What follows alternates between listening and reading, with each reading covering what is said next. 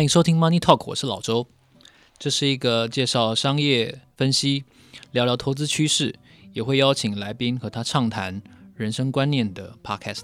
你可以在各个平台找到我。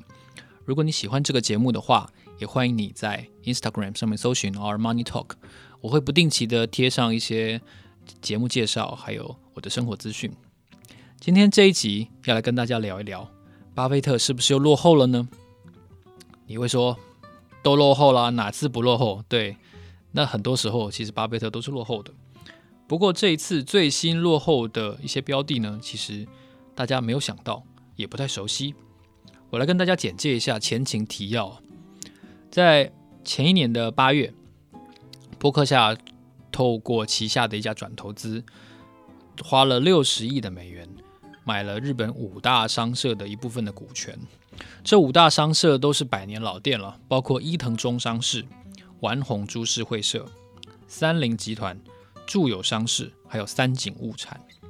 那你会说这几个其实都是很老牌的哦，尤其像伊藤忠，据说是这个日本最老的贸易商大财团之一。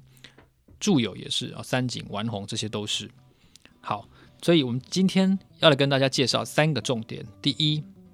巴菲特出征日股，好像有点不顺了。为什么呢？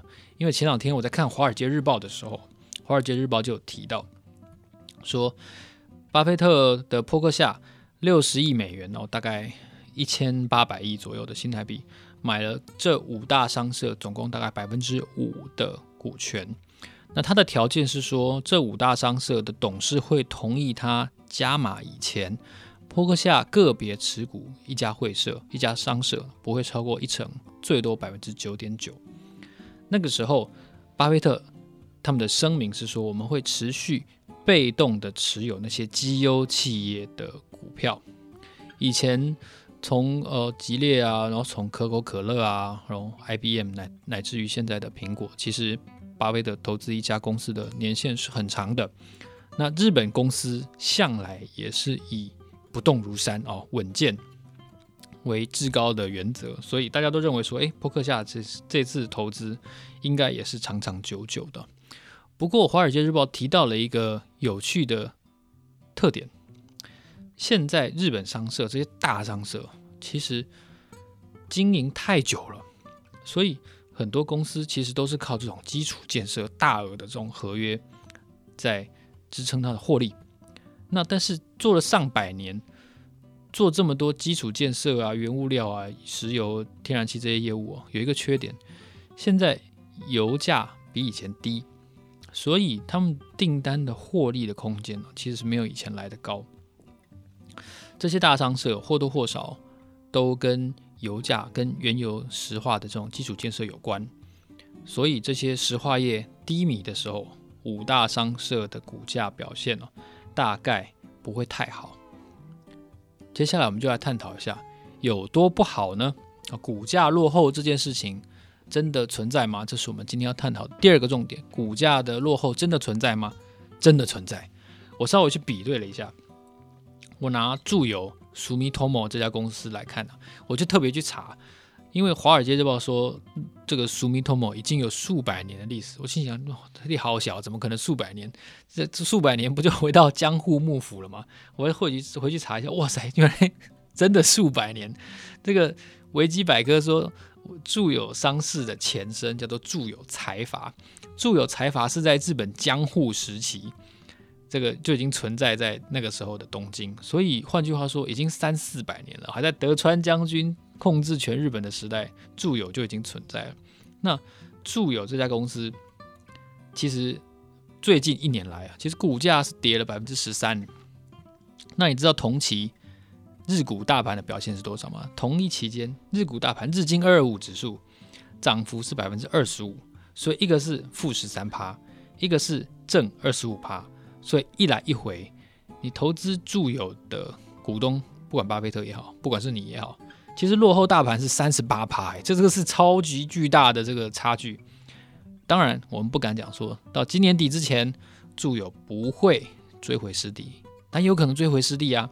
但是，因为它还有一些投资的亏损，像华尔街日报就发现，他接下来还要提列一笔三百亿日币，好几好几亿美元的这个在非洲投资镍矿的这个金金属的亏损，所以他的这个投资的表现可能又会再拖累他的获利。那这个股价落后大盘这件事情，不是只有在他自己投资的标的身上哦，波克夏公司的最近期的表现也是落后大盘的。我如果用雅虎 Finance 再去跑一次，你看，其实波克夏最近一年 A 股啊，看 A 股涨幅是百分之四，那标普五百呢，涨幅是百分之十六左右，一个是正五，一个是正十六，十六减五多少？十一，所以波克夏的股东落后最近一年的标普五百指数是百分之十一啊，这也很正常啊，因为特斯拉你知道长成那个样子。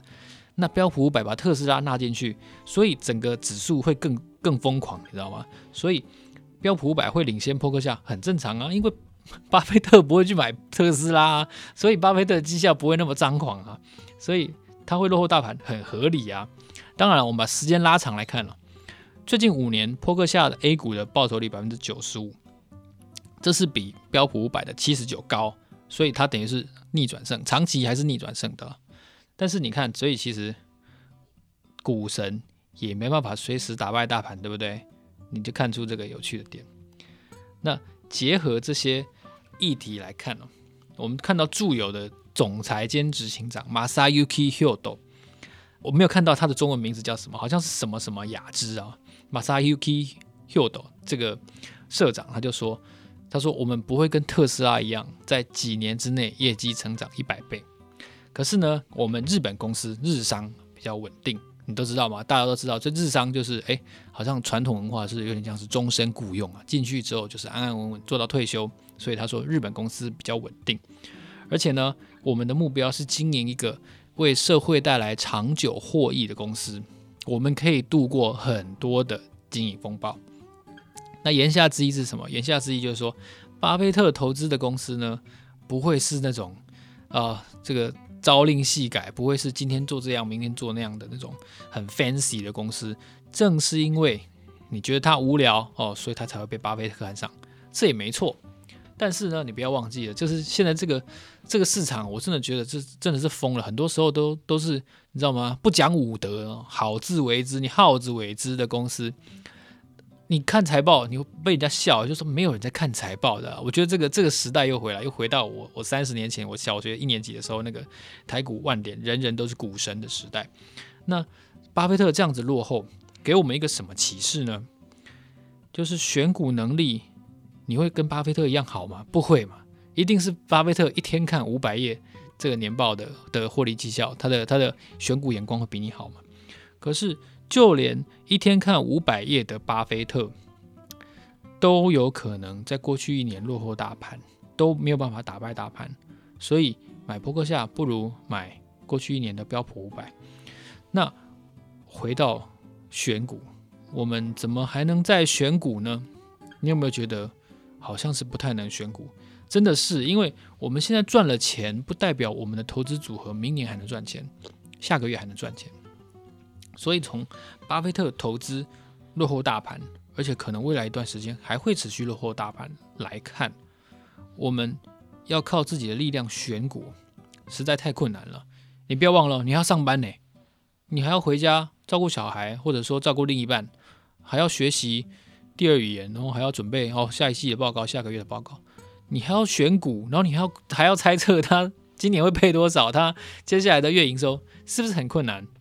所以你看，这个巴菲特这次落后在日股上面可能会落后大盘这件事情，又再一次的说明，其实选股不是我们散户最终的归宿啊！